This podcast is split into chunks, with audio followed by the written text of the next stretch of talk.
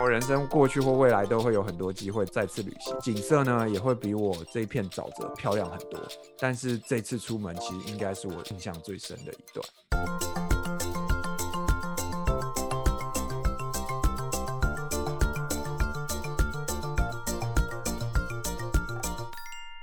大家好，欢迎回到三脚猫实验室，我是浩文。今天跟我一起在现场聊天的还有文威，Hello Hello，我是文威。还有 Mike。啊，大家好，我是 Mike。每次 Mike 打完招呼，我就觉得 开心。突然还会吗？其实他应该是在酝酿他的情绪。对啦，那大家最近好吗？不错哎哦。跟大家说一下，我们 Podcast 总算正式的上线喽，哦，太好了耶！耶、欸所以真的有人看吗？所以，所以你看，我们今天是实验第零零 五吧？零零五，对，零零五的录制时间。也就是说零零五的时候才上第一集，所以我们有一个非常大的落差。对，就其实制作蛮花时间的啦，希望各位听众可以体谅一下。对，哎，我这边可以念一下这一个礼拜内大家给我们的留言，就我们真是受宠若惊啊！现在居然已经有留言了，对啊，就觉得很开心。我们才上线一个礼拜，然后就已经收到几个留言，我们就是完全想不到那么快就会有回馈。所以希望如果各位听众有想要跟我们分享的想法，或是你想要听到什么样的题目，你都可以在 Apple Podcast 或是在我们 NTBA 的 Facebook Fan Page，就是我们每一集都会贴一个新贴文，可以在那则贴文下面留言说，哦，你觉得这集感想如何，或是你想要听到什么题目。那我们要来念留言吗？对，来念。耶！我们第一则收到的留言呢，应该是 Alice Lu 在我们 Facebook fan page 上留的留言。他说：“刚刚听完好节目，很喜欢听三位主持人轻松聊天，刚好聊到的内容也跟自己的经验相关。很多对于美国经验的冲击跟上课的状态，真的就像你们所说的一样，一开始真的很多问号。期待下一集，也期待更多经验分享。”耶！谢谢你的留言。这个人我真的不认识。哪有？哎、他有来我们第一届 NTBA，糟了，然后我金鱼脑，我想要表达意思就是他应该不是我们 MTBA 的工作人员。对，你想说的是不是 MTBA 的装脚？对对对，我想说的不是装脚，很重要。对，因为我们有很多完了，庄结果我脚。现在就我现在就得罪第一个听众，他还留第一个留言，然 后完蛋了，我闭嘴，我休息。对，很重要。那我们感谢他。对我们感谢他，对谢谢你。没关系啊。浩文他很有脸盲，他没办法记住人，所以大家请见谅一下。对，不好意思，希望你还可以继续投收听，继续继续继续支持 MTB。对，继续支持。对，然后第二个留言呢，就是 Angela Wu，就是我们在 St. Louis 的朋友，他说这名字取得好，我们想超久的，然后一个大哭笑脸，边哭边笑等一下，。等一下，等下，嗯我想要问，我想要问一下，呃，就是嗯说，大家知不知道我们为什么会取这个名字？我好像没有解释过，对不对？我们现在就要解释吗？这不是要埋一个很长的梗，然后有一天在某一集的时候讲吗？中文的倒是我们第一集有讲嘛，就是因为我们三个人都我们是个不怎么样的三角猫，就这样。对对，没但错就像千层蛋糕一样，这名字命名有很多的层次。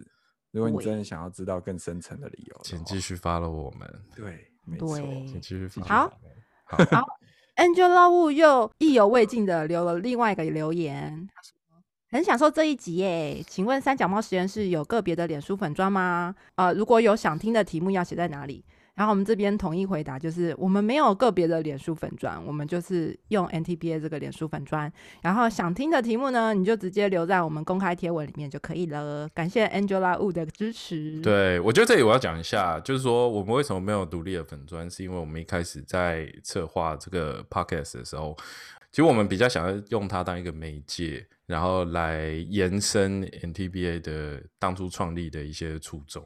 这样。对，所以，我们并不是把自己规划成一个独立的自媒体，嗯嗯，我们想要用 podcast 去补足我们在年度会议以及在 webinar 上面比较无法达成的事情没。错，然后我们用 podcast 的地方来把它填满，让大家可以听到更多，不管是在职涯思考上面，或者是在美国生活上面，能多一点想象，多一点想。可能就会变更整体吧，对不对？就是对啊更全面。对对，就是说不是只看到一个面相这样，所以我们没有自己的粉钻。不过如果就是有什么想听的题目的话，欢迎都留言给我们。对，我觉得也趁机跟大家讲一下，就是我们大概是怎么准备的。我们今天到今天录是第五集嘛，那我们中间也录过蛮多蛮多的题目第六集，哦。第六集零零五第六集对对对，我们是照那对个我们的是跟拍档一样，就是从零开始。我们的制作上通常都是会花一段时间先去脑力激荡一下，去思考的不只是说这个题目本身，呃，还包含这个题目跟我们的关系是什么。我们会希望更找到我们跟这些题目的连接，比方说像我们上一集在讲自身的特权这件事情，其实更重要的是我们怎么看看待我们自己，那我们就需要花一嗯段时间去思考这些东西。顺便自我批判一下。哎、对，然后就变玻璃大猫，非常有玻璃心，就对。是玻璃心要先碎地，以后再拿胶带把它粘起来。对对对，才有办法跟大家对讲我们的想法，这样。所以看到那么多留言才很开心啊。对啊那是真的。是啊，对是啊，没错。好，继续。没错，所以比方说我们在思考特权那一集，我们更早一开始发想是想要和种族有关的，那我们就会需要花一点时间去思考，我们到底在种族上面，比方说遇到什么样的问题。那我们会把这整个东西都想好、打包好，然后我们会去找合适的来宾，然后我们可以一起讨论这个议题，所以会需要花一点时间。对啊，所以就是怎么说，慢工出细活。对，其实你讲到这边，我我也其实也蛮好奇，就是种族议题，就像我们之前讲的，这在美国影盘根错节，影响很大嘛。嗯那不知道大家对我们上一集的那个关于特权的描述，你觉得有没有共鸣呢？如果有，就请留言留言给我们吧。对，因为有些时候是自己的感受嘛，你不想要被念出来的话，对，那这时候麻烦你，你留言前面或后面加个括弧，然后里面写悄悄话之类的。对，那不管你在任何我们在任何平台里面看到这种，我们就不会念，因为你可能觉得我在平台上留言我 OK，、嗯但我不想要被念出来，因为很很奇怪。那嗯那你这样子我们就知道，这样对，这边想要补充一点，就是其实我们并没办法做到非常全面的面向，就是大家观点到底是什么，或者我们也不会提出一个最聪明、最厉害的嗯观点。我们三个人分别代表了三个人的观点，所以我们很需要听众跟我们一起思考，然后一起成长。那我再继续念哦。好啊。接下来这个留言呢，是来自于我们 BTBA 的好朋友 Jerry Lin，然后他就说自然、轻松又有内容，然后三个惊叹号。感觉你这太太敷衍了、要留多一点呐、惜字如金啊！哎、麦克，你也要开始得罪听众了？是这样，Jer-，Jerry，对 Jerry，对不起，我不敢得罪。人家留言你还不开心？对。然后我这边在念最后一个在 Apple Podcast 上留言，它的题目是“文化冲击与适应的导读”，他是中西部宅喵，不知道是谁，我们觉得是我们的暗装，可是不知道是谁。然后他应该没有动用我们的会员的力量去叫他们留言吧？没有，所以如果你是我们会员，你出来喊声一下哈。然后，然后他给我们五颗星，耶、耶，对，然后他说用轻松好玩的聊天方式，点出了许多初入美国社会会碰到的问题，并提供非常完整的见解与想法，非常适合准备赴美留学的人做心理准备。刚来美国的人也能深感共鸣。他觉得主持人的声音很有磁性。然后一个害羞的表情符号，晶晶体戒不掉，是不是代表融入美国文化呢？然后 L O L，他一讲到这，我就会想到我们是不是要开始算晶晶体数量了？对我们需要卫冕者，对，我而且我觉我那天想了一下，就是卫冕者这个东西，应该是要比，就是我们要找另外一个也很会讲晶晶体的人，然后跟那就我们中的最强的讲晶晶体的人比，在这一集中谁讲的比较少？哦，你就是卫冕者宝座，要每次要来挑战大魔对对对对对哦挑战，就是不然你说比谁讲的多，那就全部都晶晶体啊。我觉得上一集梅西已经讲很多了。我觉得我们需要科学化的计算，我们算过，哦反正对我们算完以后再看这次卫冕者有没有成功嘛。呃，我们会把那个 Google Sheet，就是统统计晶晶体的那个 Google 的文，Google Sheet 要怎么翻成中文？不知道。好，Google 自 Sheet 算表，自算表 算表 设成公开，然后放在我们的呃 NTBA 吧，请观众可以共同编辑，一起来算。会不会有人就直接就直接写一千个之类的？可是你要列出来啊好啦，那对啊，这真是蛮困难的。真的对，其实晶晶体啊真的很难呢，我才我发现有时候思考真的那个字已经变英文的，嗯可怕。所以之前在对录音的时候还要想一下，想一下中文是什么。卡卡的时候都是在想中文是怎么讲。对，哎，但他们其实听到也是后置啊，也有可能是我们后置没有后置好。然后 然后最后一句话，期待未来更多的分享。然后谢谢这位中西部宅喵，谢谢谢谢你。以下也收到很多亲朋好友的留言啦，不过应该都是私人讯息。那我们就是呃很感激，我们是都会一看到这种留言，我们都会分享给彼此，然后帮大家打气一下，所以就我们可以更有动力做下一集。白话的意思就是说，为什么我们会在这边录第六集，就是因为听到大家留言，觉得被鼓励，对，不然玻璃心碎了，录五集就拜拜。对但就是一个成长的过程，我们一直在强调这是第六集，然后我们其实才放了第一集。麦克刚才有讲到，我们在准备一些题目的时候很花时间啊，所以其实嗯。如果你今天在我们 MTBA 粉专留言或者其他地方留言，我们看到的题目，我们并不是就不理你，嗯。有的时候可能真的自身经验我们没有办法讲那个，那那可能我们会放在心里。嗯，那有些即使我们要讲，那你可能等了一个月、两个月没有听到，这其实也是正常，也有可能我们正在酝酿，或甚至已经录完在后置的过程中，嗯嗯，所以请给我们一点时间。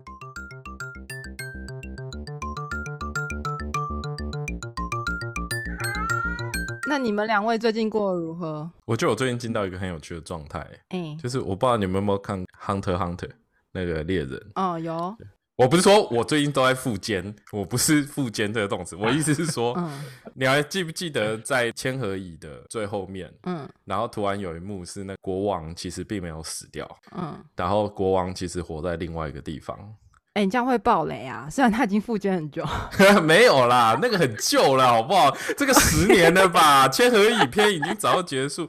没有，重点是里面他就讲说，就是那个国王他说什么勤耕雨读第不知道第几年这样，第几载这样。我以前对这一幕印象很深，然后我就觉得嗯勤耕雨读其实是一个人生的，哦，你可以追求知识。我所谓勤耕这个地方，可能不是真的去耕作，但是日常应该要做的工作跟劳动上行。嗯，我最近都在外面种番茄，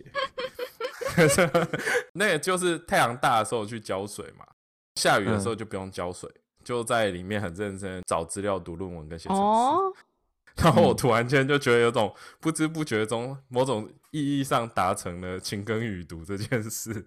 哦你就是说在家工作这件事，对不需要管外界的东西。对，的确，我觉得这一年的工作状态好像达成了我心目中的梦想的工作状态。我也是，就是因为我是要做实验也要做分析的，嗯然后我做分析我就在家，然后就很嗯嗯专心。我在做实验的时候我就去，然后去完我也不一定说我今天一定要待到五点，不然感觉好像很偷懒。对，我可能做到下午一点，然后我做完了我就回来，然后休息一下，我就是继续做别的事。嗯我想要跟大家分享另外一个经验，我觉得更确切来说，应该是一个感觉吧。然后这跟我工作上面比较没有关系，这是一个关于我带人去临近城市打疫苗的经验。因为每个地方打新冠疫苗的规则啊，还有进度都略有不同。我也不知道这时候播出的时候是不是已经全部打完了，还是怎么样，所以就让我简单介绍一下录音的这个当下，我所在的城市是怎么样。那之前听过前面几集的朋友呢，大家都知道我和文威现在是在 St. Louis 这个地方。然后对于喜欢棒球的人来说，可能就会听过红雀队，St. Louis 就是红雀队的家。嗯 St. Louis 呢，它跟美国大部分城市不太一样的一个地方，就是它是处于两个州的交界处。嗯，没错，它的西半部呢是在密苏里州，然后嗯东半部是在伊利诺州。你大家也就可以了解到，说我住的地方可以到密苏里，也可以到伊利诺，其实距离上还好。嗯那在密苏里州的时候，新冠疫苗的施打被分为几个梯次，像我们这种人，因为比较年轻，然后比较幸运，所以身体没有什么大问题，所以就会被排在比较后面。嗯嗯那我虽然因为我的学校，所以我打到疫苗，但身边人并不是所有人都打到。对，所以有一些人呢，他没有打到，就会担心说啊，那如果疫苗施打消息开始就是一直爆啊，会不会有人就放松警戒，不戴口罩，导致新一波疫情的传出？所以许多身边没有打到朋友就开始疯狂的寻找身边可以打疫苗的机会，嗯，所以也就有了我今天要讲的这个故事。总而言之，经过多天的联络以后呢，我朋友就排到了候补。嗯那不过这个施打的地方是在伊利诺州的一个小镇，距离嗯我们居住的地方大概有一个半小时的车程。经过我们之前节目的朋友应该都记得，伊利诺州的东圣路易是治安非常差的地方。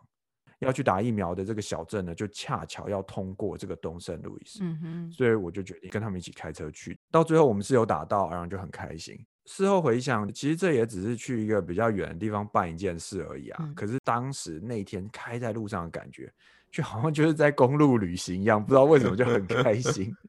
然后尤其是旅途中啊，我们就经过了一大片荒芜的沼泽，就是在美美国中西部哦。然后我第一次看到这样的沼泽，嗯沼泽旁边就有几栋房子，然后我非常惊讶发现那个房子啊，居然就长得跟我们会在东南亚看到那个高脚屋一样，就它房屋的一嗯楼其实已经没有东西，它就只是几根柱子，嗯然后二楼才会有墙壁啊、窗户有人住这样子。那个我就印象非常深刻。其实它风景也不漂亮，我都会好奇这种人都在那边做什么工作为生哎、我也不知道哎、就是他那边嗯有农场、有牧场，但我也不知道那个人就住在那边。还是说沼泽其实有哦渔业？我不知道，或者是就是有一个人他盖房子的地就是比较不不理想。不过总而言之呢，我觉得可能是我自己太久没有出门，然后再加上约到打疫苗这机会就比较轻松，所以这让这三个小时的来回嗯，就会有非常深刻，然后非常欢乐的感觉，就是好像一个小旅行一样。对，但它其实真的不是旅行，所以又会感觉有种哪里怪怪的。嗯但 我想我人生过去或未来都会有很多机会再次旅行。对，景色呢也会比我在这边看到的这一片沼泽漂亮很多。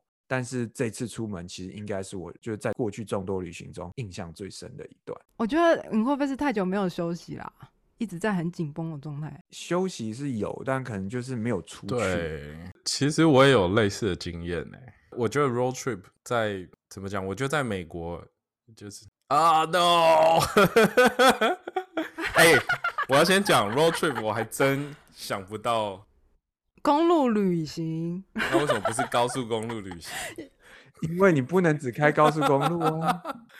好啦，好困难啊，好崩溃，我已经快要氪金了啦，我已经氪金了。麦克开轰了，每次都这样子，信用卡给他刷下去就对了。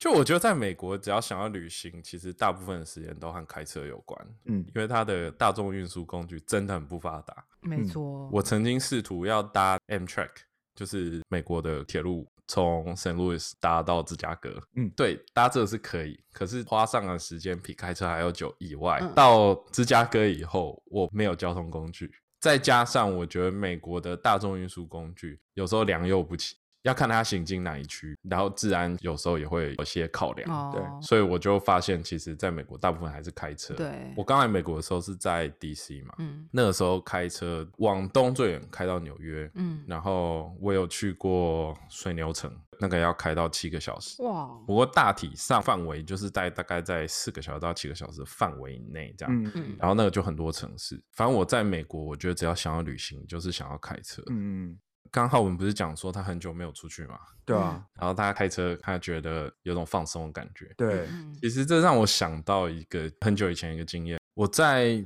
PhD 要结束前，就是在写论文那段时间，就压力非常大。嗯然后除了写论文的压力，那个时候还有一个压力是职业的选择上面，因为那个时候我决定毕业之后我不想要做 postdoc，所以我觉得那个时候的压力其实不只是来自于眼前的东西要完成，还有一个压力其实来自于不知道下一步会往哪里走。我觉得这种人生职涯转换的压力好像都会这样哎、因为最近我在职涯转换，或是我另外一个朋友在职涯转换，我们都睡得很不好。对啊，对啊，不过 Mike 的情况又是因为你是走比较少人走的路，所以就会压力。我觉得是这样，就是假设目标很明确，比方说你你要完成你的论文，然后完成这个 A、B、C，你都很明确，那你的压力其实多半是来自于就时间分配，可能分配的不是很平均。对，然后所以你体力超支，你精力超支了。对，可是我觉得我那个时候状态不是，就是我那个时候除了我知道我要把论文完成，可是我下一步要做什么不是很确定，所以我要开始找找我确定我未来的方向嘛。然后我觉得那种压力有点像是你知道你会乱抓，嗯，你知道吗？就是人人在那种情况，你知道你会乱抓，你会乱选，然后你又想要维持那个理智，不想要乱抓，所以我觉得那个是一种拉扯。反正但是那个时候压力蛮大。通常压力很大的时候，你就是说真的嘞，你不会有什么心情去规划旅行。那个时候刚好我太太带小孩回去台湾，然后我朋友因为一个工作，他来佛罗里达商务旅行，然后他就顺道来找我，他就住我家了，我们就聊天这样子。然后后来他要走是前一天，我就问他说，我们要不要冲一下，然后就去北边看火箭发射。多远呢？我住的地方是在大迈阿密地区的最北边。就是迈阿密，其实它城市的范围并不大，可是大迈阿密地区非常大，它好像是全美第三大的都会区。它最北边延伸到迈阿密市区的北边两个小时。哇，那个地方是我住的地方。可是再往北走两个小时，会到一个地方，就是跟 Orlando 纬度同高的地方。那个地方靠海侧，叫做卡纳维尔角，叫 Cape Canaveral。会在那里发射，就是因为你希望发射的位置离赤道越近的话。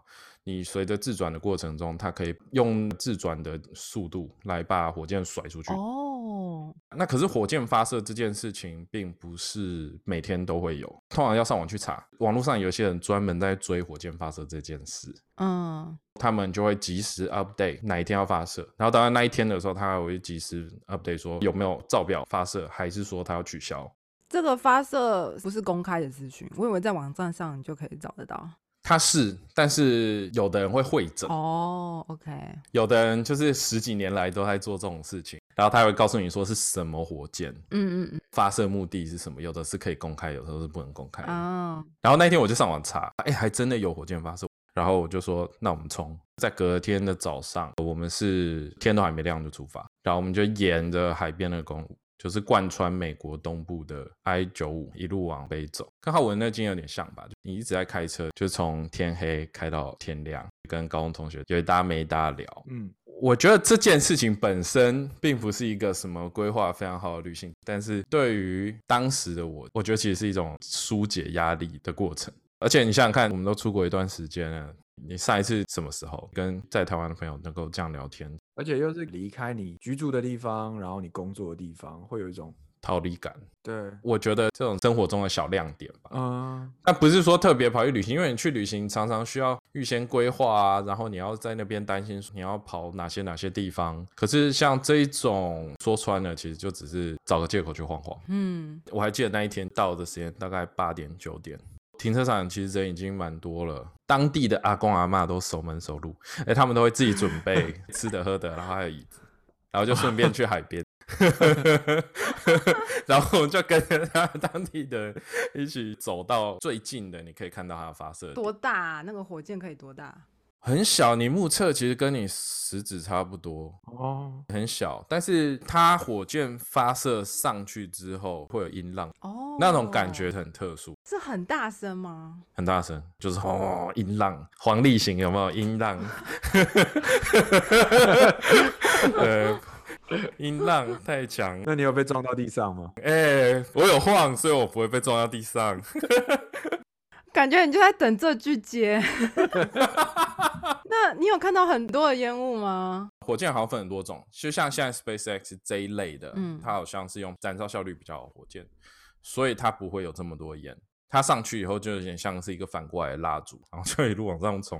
我看过最壮观的是，它用的燃料可能是旧型的，所以它的烟柱非常大，看起来就跟你在电影什么那个世界末日那种就有点像。哦，我不知道你们有没有看过一个漫画叫《宇宙兄弟》？没有。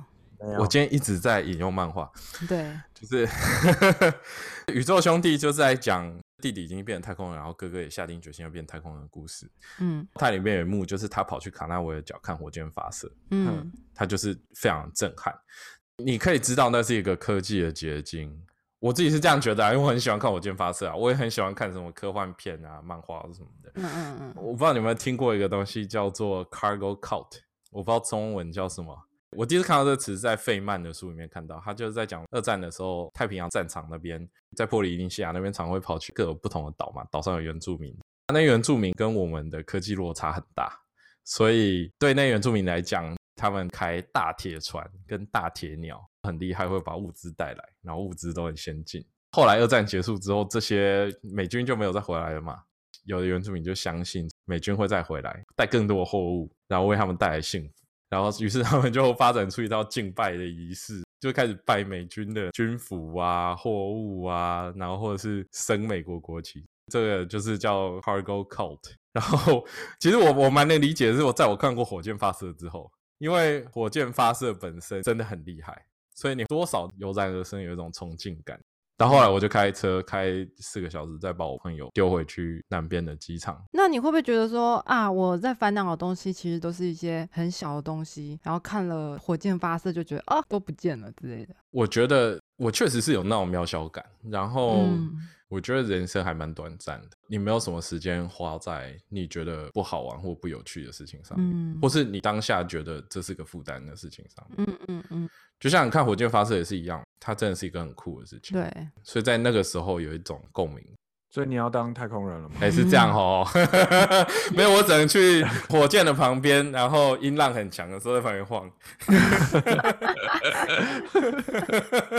还真的蛮想感受一下那个音浪哎、真的。音浪哈，还蛮神奇的。对，听说你买票可以更接近，然后你就可以在那边晃得更大力。多少钱啊？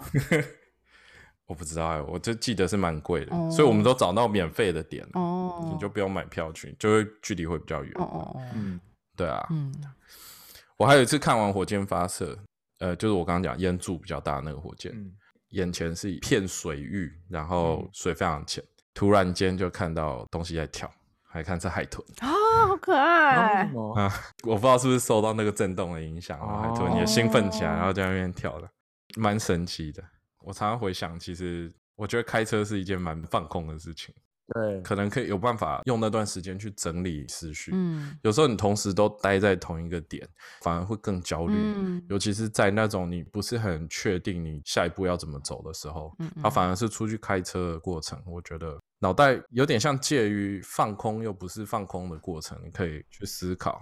嗯嗯，开车这一段让你不能划手机，你不能用电脑，然后你不能回讯息，，对，然后你就一段空白。因为我有一次也是开了八个小时去一个地方嗯玩嘛，那个放假好像我记得请了一个礼拜，不会进到实验室，然后就很赶，把事情要一直做一直做。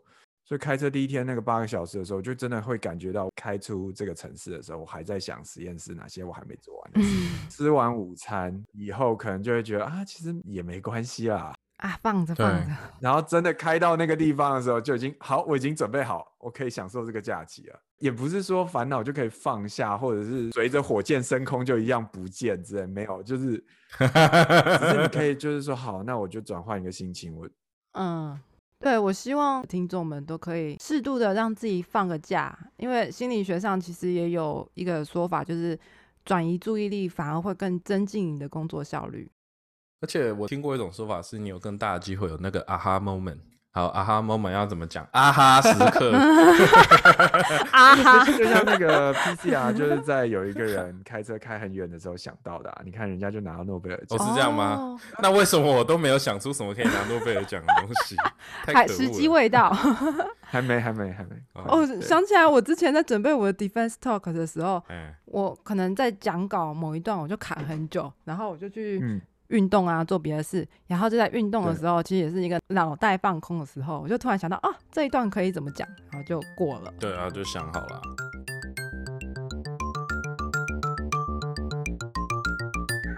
个经验其实也是跟开车比较有关。这个经验还有刚刚之前分享的那个开车去看火箭发射这件事情，其实我觉得他们都有一个共同点，就是我在开车的过程，嗯在这个旅途的过程中想很多杂事。嗯我现在分享的这个经验，其实是在 MTBA 第一次办年会之前发生的。其实也不是一件很了不起的事情，嗯，但是帮助我找到一个心里面的平静，就是 a peace in mind。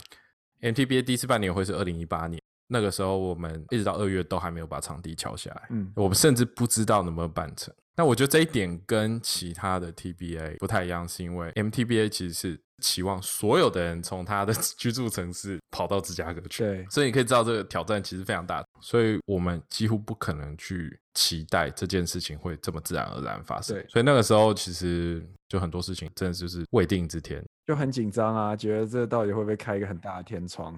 对，每天都在算报名人数有多少，哎、对啊，会不会有人报名都不知道？对啊，每天都在那边因为追只，有我们二十几个工作人员。对你根本不知道到底触及到哪些人。然后重点是在这一切都未知的情况之下，我们还必须要聊下去定场地，对，而且我记得是那个时候是连钱都还不确定。都还没有经费资源的时候，对，所以所以那个时候其实是一个说心理负担嘛，就是完全就是未知。哦，我记得那个周末就是好浩文跟文威你们也在忙，所以那一个嗯周末就只有我去。记得那个时候也是我太太跟小孩在台湾，哦所以那个时候我就算了一下时间，我说不行，一定要去看。嗯，然后我就约好第二届的会长，就辉龙学长，就跟他约好，然后还有很多人，然后我要去芝加哥大学看可能可以使用场地在哪。然后那个时候是礼拜六，那礼拜六 就是下大雪，而且早上是下那种很湿的雪，嗯所以很湿的雪开车其实蛮危险就。会滑嘛，嗯对不对？对对，会担心会滑，可是不管了，那个时候就硬着头皮去了。我的车子它的定速是跟雷达是绑定的，嗯，嗯，可是我所以它会一直去看你距离前面的车子有多远。啊，可是那个雷达就一直都结冰啊，所以他就是感受到前面的冰，是不是？对他感受到前面的冰，哦运输就就没办法使用，嗯然后开了五个小时跑到芝加哥去。后来我就跟惠龙碰头，跟琳达碰头，然后我们有机会去看场地，然后再把可能的场地全部都看一次，嗯敲下可能的时间。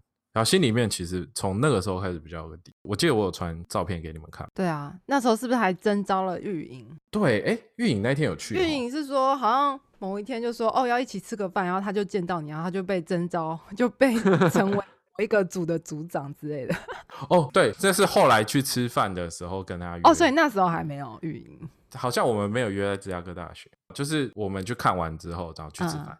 哦，OK，对，然后那个时候还跑去吃鲜芋仙是。要意图使人羡慕吗？美中鲜芋仙就是非常珍贵的就是一个像黄金一般的东西。对，大家去芝加哥一定想要外带两杯走。对，没错，事实上我像我现在开车二十分钟就有一不家，要炫耀，又要意图使人羡慕，不要不要炫耀，继续讲你的故事。呃对，那对，然后那个时候见到很多人，然后我突然间那个时候才真的就是觉得 MTBA 从一个纸上公司、嗯虚拟的骗钱的公司，嗯。真的变成了一个实际上存在的，然后见到那些你过去只有可以用视讯见到面的人，嗯嗯，我觉得在那个时候开始，一切变得比较具体、具象。嗯，对我觉得这刚好在这个时代，其实也是一个很有趣的经验。因为你想想看，我们现在什么东西都在家上班，嗯对不对？我们其实久了以后，就像一开始我会讲，还有我讲到，就是说，哎，我觉得我们现在生活这个节奏很好，对，对不对？对，那像浩文还要去实验室，我我们是连去都可以不用去，嗯所以我觉得我们其实也要小心的是，我们不要跟这个现实社会会脱节。对因为其实有时候人跟人面对面的接触是很重要的。对，其实人跟人沟通，大概有百分之七十的资讯，其实透过我们肢体语言去传达出来。我们视讯就是打个折，可能剩下百分之四十，但我们真的有时候是透过语言之外的东西协助我们做决定。所以我觉得我们不能忘记这件事。回过头来讲，就是辉龙学长跟 Linda 在，还有运那时候他们展现出来的热忱，让我觉得这件事情可以行，这不是嗯一个试训可以完成的。是大家会想要一起达成的一个目标。对，的，对。嗯嗯，对那后来就是我们回来就开始敲场地的事情。对对对，对，那隔天开车回来，就是通常我都抓离开芝加哥时间大概两点或三点，所以夕阳正美的时候，嗯，就是我刚好从芝加哥一路开回圣路易斯，嗯。然后那个时候路上都已经雪，反正雪都清掉了，嗯，然后。大家有开过那一段路的人一定知道，那个就是你左右全部都是农田，而且都是嗯。玉米田或大豆田，然后所以嗯。你可以看非常远哦，非常远，你可以看到几公里以外的一棵树，非常清楚。没错，然后再加上那个时候是夕阳西下，嗯天空一片粉色，然后黄色这样，嗯我觉得那种情境是还蛮感人的。我们后来就把事情敲定，然后在同年的九月，我们办了第一次会议。嗯，对，所以对我来讲，这个过程是蛮难忘，有点像是从那个时间点开始，一切都变得很具体。就很真实，对不对？就像那天开车回来的窗外的景色。对，然后就是一种魔幻时刻。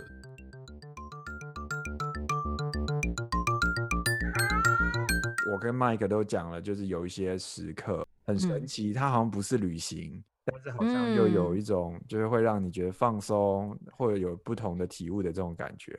吴威，你有嗯吗？嗯有，相较于像麦克他那时候是临时起意的旅行嘛，那我这边想要分享的一个经验呢，是我在大三的时候，一个跟朋友一起规划的看极光的旅行。因为看极光毕竟是亚洲人们不知道为什么冠上一个浪漫意象的一个行程嘛，这样对全世界的人来讲都是吧？嗯除非对北极圈内 的人就没感觉。对啊，不，哎不是，也不是你每天抬头都看得到、哎，可是我那时候看的感觉就真的觉得觉得说，哦，对当地人来说真的没什么。嗯，也是啊，就像住到圣路易以后，你说下雪很好看，我就觉得啊还好啦。哎，对，就觉得，啊好，就跟那个佛里达海边的阿嬷看火箭发射一样的，每天都是哦，下礼拜去看呢。为什么会有这个机会呢？其实是因为我大三的时候有有申请教育部一个奖学金，嗯就可以去我们学校的一个姐妹学校，叫做林雪平大学，它是在瑞典的南部了一点点，所以就没办法看到极光嘛。你可以再说一次那个大学叫什么名字吗？林雪平，嗯我它其实听起来很像什么七零年代的歌手的名字。对她，她念法很特别哦，可是她用瑞典语念起来就是林雪平这样子。哦，哇，对，所以我们就翻成林雪平大学，它是我们学校的姐妹学校。那时候当一年的交换学生嘛，因为第一次要上全英文的课啊，然后又要适应北欧那种人与人之间距离非常疏远的新文化，嗯，所以那时候就好不容易等到一学期上完了，然后我们总算可以放寒假了。我们那一群从台湾去的学生就规划一个蛮疯狂的行程，然后这边跟大家说一下哦。其实为了回忆这次旅程呢，我昨天还回顾了一下我的 PTT Two 的个人版，哎呦，哎呦，哎我也有个版呢。对。然后，因为那时候是二零零七年跨二零零八年的行程嘛，嗯，啊哎，这边泄露了我们的年纪，就是没有关系没有关，系大家都知道我们不是太年轻听众们可以算一下这就不需要鼓反正励了吧？哦。如果算出来你猜对的话，留言可能有奖品哦。没有，没有，没有。没有这东西。我刚刚都讲了黄立行了，你还会觉得我年轻到哪？对然后反正为了回忆这个行程，我就翻一下各版，然后结果在各版上说：“哦，我把极光带回来了。那有兴趣的呢，去我的无名小站的网志看一下。”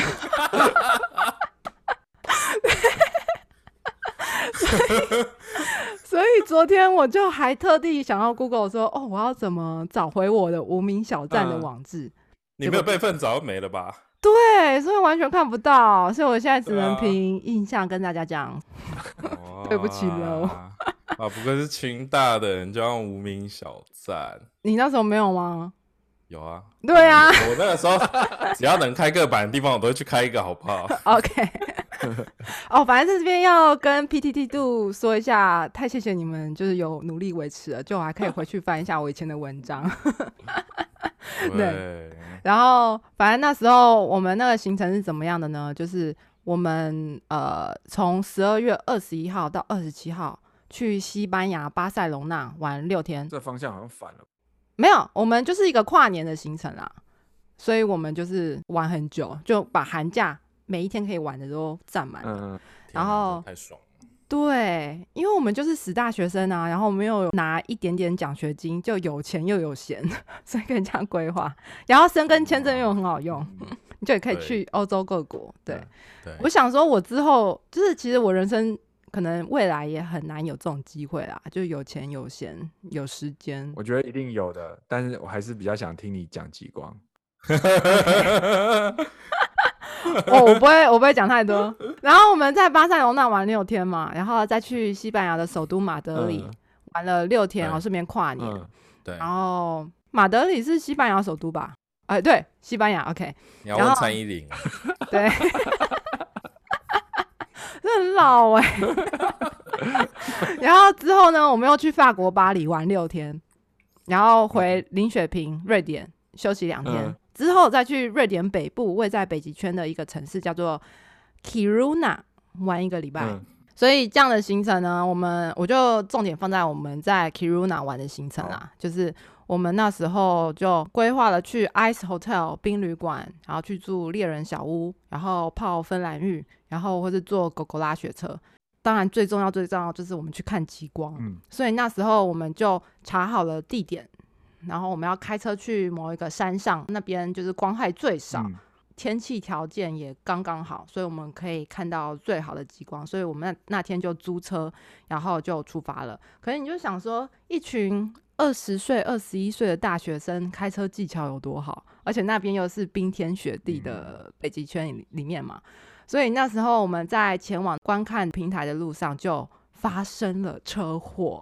哦，Oh my god！对，不过幸好就是那个车祸就没有很大，我们就只是因为我们要跟另外一台车会车的嗯。时候，想说哦好，那我们往右边开一点点。可是因为那边是个小城市，嗯。然后路又很小嘛，嗯。然后旁边又都是雪堆，嗯，所以我们就往右边偏一点点的时候，车子就陷进雪里面，就冲进雪雪里面了。哦，而且是晚上吧？对，晚上你们不是四轮驱动的吗？是啊，我听说跟什么驱动好像没什么关系，有时候轮胎陷进去它卡住就卡住了，是不是？对，卡住就很难很难出嗯来啊。因为那时候我还不会开车，所以所以你在讲说不是你，好，我们都知道。还想他的友人呐、对，对，友人。可是哎我们那时候就很紧张啊，就想说啊，租来的车，然后其实大家就是死大学生，就没有什么出车祸的经验。死大学生。好，啊幸好那时候车速也很慢，所以我们就只好就下车来。那时候大概零下十五度左右，就嗯很冷。跟我们会车的那台车呢，就也很紧张，就停下来就说：“哎、你们还好吗？嗯什么什么的。嗯，他就帮我们就叫道路救援啊，或什么什么。哦，对，你们那时候手机可以通吗？应该是跟我们会车的那一个车主帮我们联络的，嗯，然后就都联络好了。可是因为那边很郊外，所以要一个半小时后拖车才会到。诶所以你们这样不会卡到路，就是滑进去不会后面是卡在路上吗？会吗？哦，不会，因为就完全下去了，所以 难怪，难怪不管手驱哇动都上不来。归类啦。对所以后面就交通非常畅通，而且那边也没什么车会去啊，所以就就是为了要看就是不会卡住人家的路就对了。对，不会，而且那边又也没有路灯，大家都开很慢，嗯所以也就还好，OK，就可能一个小时经过的车大概五辆吧，这样子，真蛮来 OK，双向道就大概五辆，哇，那你们在那里等不是很冷？对啊，很冷哦，零下十五度。可是这时候神奇的来了，我就先在这边隔空致谢那个帮我们打电话的、跟我们会车的那个车主，嗯，反正他就帮我们都处理好，就说瑞典先生对，瑞典先生，呃，对，一个瑞典夫妻，哦然后他就很关心我们，就说，哎，那你们这样还可以吗？嗯可是因为他们能做的都已经做了，对啊，所以他们就说他们哎要继续他们的行程，这样、我们就说好哎好，没问题，你就继续。然后我们哎就在原地等。送走那位夫妻之后，我们就突然发现，哎，头上那个是什么？会看到夜空呢，就是像有一片窗帘在那边，然后它就开始前后这样子动，这样一整哦片的飘过去。因为我们常常嗯会想说，极光就是从照片看就是一片东西，然后看嗯感觉是静止的嘛。对，所以那时候我们一开始看到那一片东西在像窗帘一样动的时候，我还想说这个是什么，哦，哦，而且颜色完全不是绿色，因为我们看照片完全。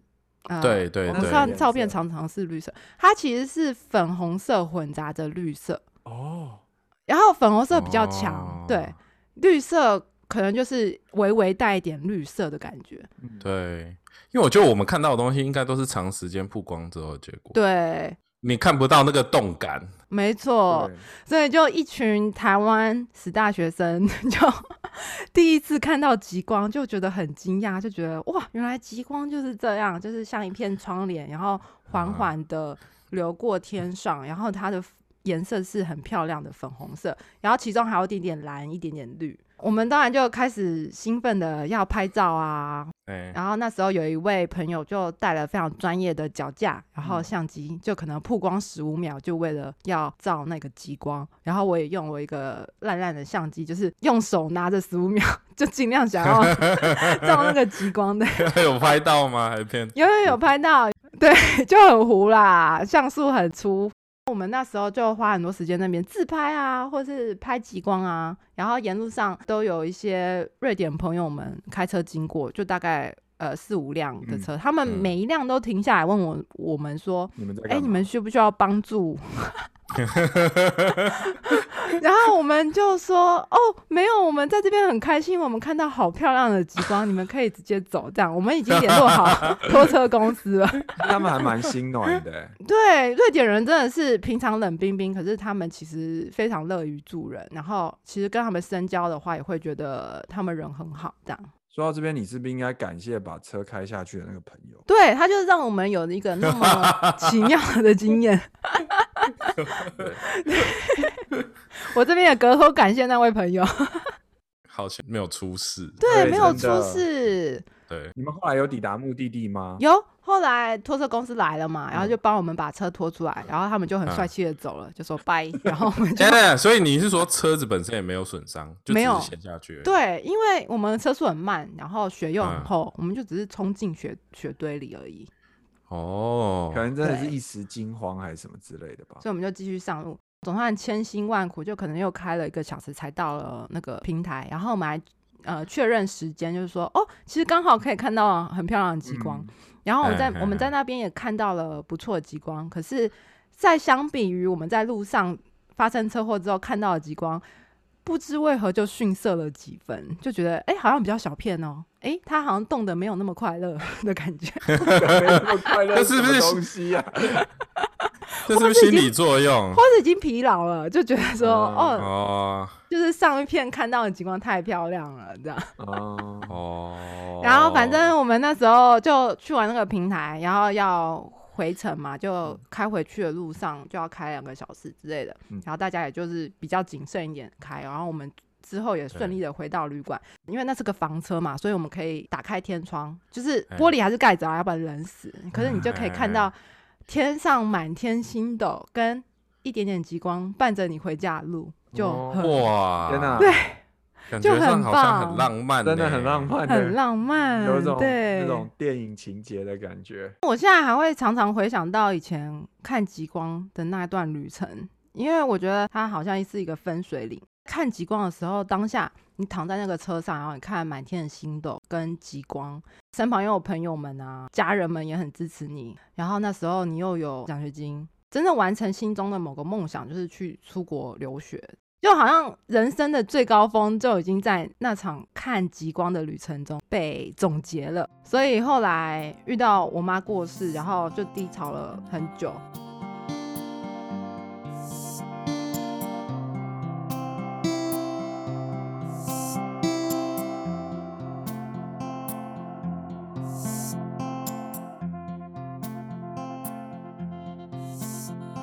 那时候我还传讯息给我妈，就说我决定要买机票喽，因为那时候交换学生可能在四五个月就结束了，所以就已经可以开始买机票，或者说哦，我接下来又想要去哪里玩，然后可是我就觉得说，哎，为什么我妈妈都没有回我？因为她常常就是看到就会回嘛，对，然后就觉得等了一个一两天，然后就都没有回我。反正那时候我姐妹就辗转通知我说，妈妈现在因为心肌梗塞住在加护病房，然后本来嗯想要看嗯她能不能好一点，那事后就可以跟你说，哦，妈妈有生病，可是她后来就好了，可是现在已经病危了，所以就希望我赶快买机票回去。讽刺的是，我前一天才刚好跟旅行社订好说我要什么时候回去的机票。然后我就马上打电话给那个旅行社的小姐说，我妈妈现在病危了，我必须要马上回台湾。可是因为你知道，从瑞典那么冷的地方回到台湾这个亚热带地区，就是要花很久时间嘛。然后又因为改订机票，所以我就没有赶上我妈妈的最后一面。后来人生就低潮了很久，对，我也没办法说我现在就完全走出来了。对，就像呃很多小说中你会描写的一个主题就是一个成长的画嗯。面嘛，就是你原本是一个哦不知天高地厚的十大学生，一个小孩，嗯然后你觉得世界就是绕着你旋嗯。转的，可是，在某一瞬间你就听到泡泡破掉的声音，你就知道说，其实现实有很多东西是你没办法改嗯变，也没办法挽回的。我我为什么可以回忆极光之旅？就是我没办法回忆我在台湾的时间，因为那时候我妈妈都会在我旁边。嗯去回忆那段时间，反而会是一种很痛苦，痛苦哎，对嗯就会明显的感受到，哦，妈妈不在你身边，对，可以回忆那时候的极光之旅，就是那时候一切都非常好。可能那时候有些什么少女情怀的烦恼吧之类的，可是就是不是什么大事这样。嗯，就是很单纯的人生，有点像是那种童年的感觉，有没有？对，童年就会觉得一切都很美好，然后你可以做任何事。我后来我觉得我在低潮的时候，我其实会蛮常回想到看极光那个旅程。嗯你会想要有一天再回到那样的状态吗？我觉得我看到还处在那样的状态的朋友，我都会很替他们开心。可是就是没办法嘛，因为妈妈就过世了。就像你们也不可能再回到小时候那种无忧无虑的状态啊。嗯，我也常在想，这些东西其实造就了现在的我们。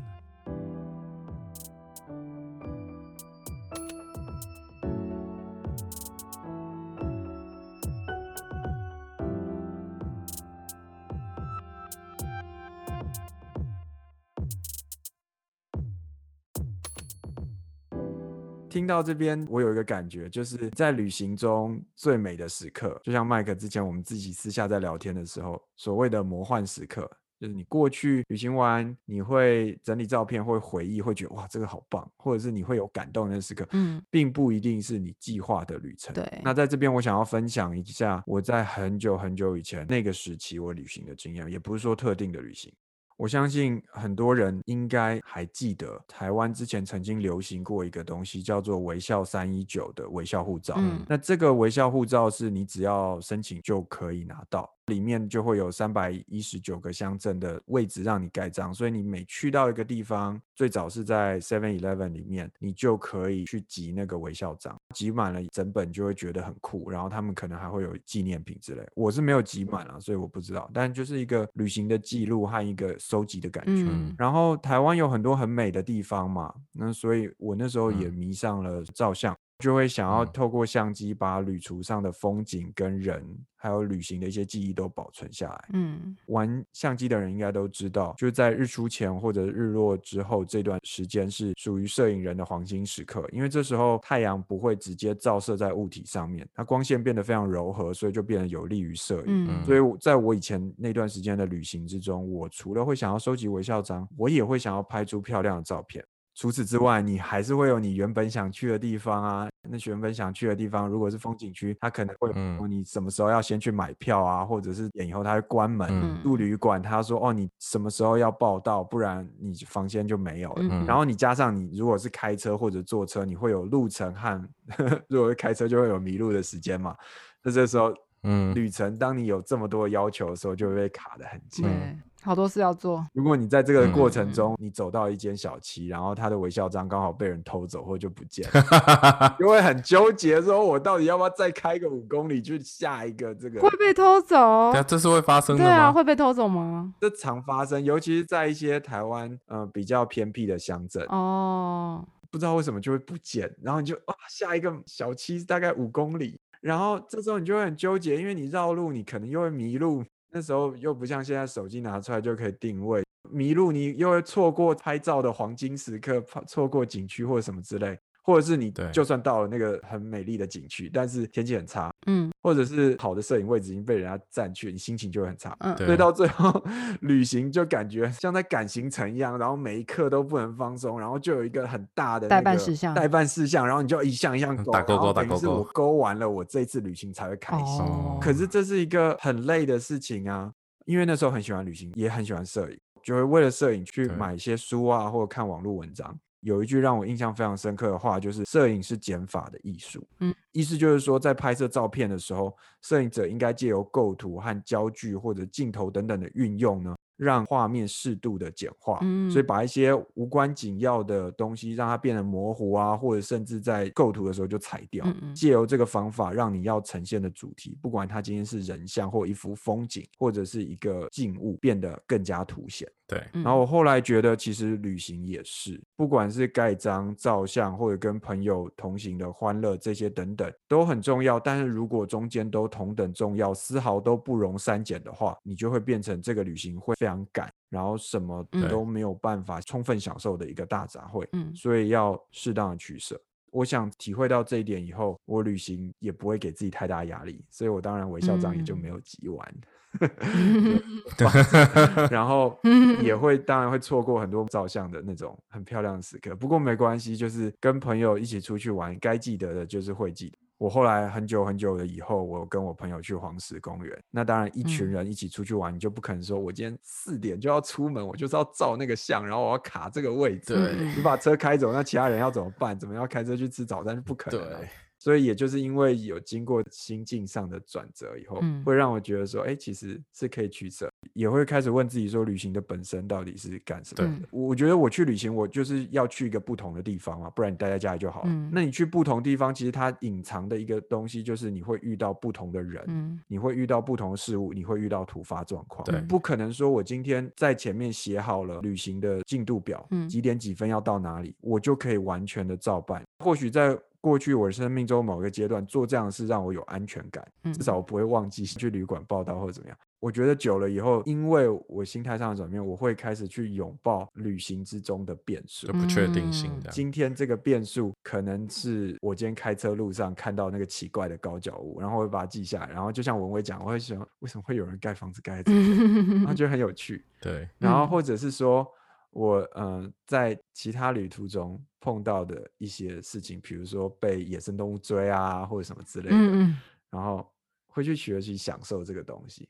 所以我觉得这个有点像刚才文威或麦克讲的，有的时候旅行本身，如果你执着于目标的话，你可能当下你就没有办法享受到。对，还是要享受当下。对对对对，你拥抱当下这种遇到变数的这个可能，其实也是你旅行开心的一部分。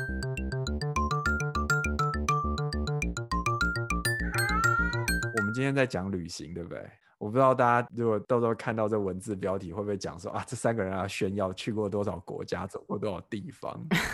我们其实今天想要分享的，比较像是在旅行结束之后，可能记忆深刻的那个记忆点，那个魔幻时刻，并不是你一开始会预期想要去做的事情，对，或者是当下觉得很美好。嗯比如说像刚才文威讲说，在他去旅行的那时候，因祸得福，看到最美的极光，然后那时候拿到奖学金，感觉在那段人生，那个就是他的巅峰。嗯嗯如果我们今天说旅行就是去到另外一个地方嘛，那我出国留学是不是也到另外一个地方？是啊，所以它其实也是一个跨时数十年或者是十几年的一个旅行，对，长途旅行。对不对？也是一个长途旅行，在这个过程中，你也会遇到很多跟你一开始想的不一样的地方啊。其实去拥抱这种可能，去拥抱这中间的变数，用一种比较开放的心胸去看它，或许你会有不同的感受。我们其实想要透过这一集跟所有三脚猫的听众聊一聊，为什么我们最近会有这些体悟，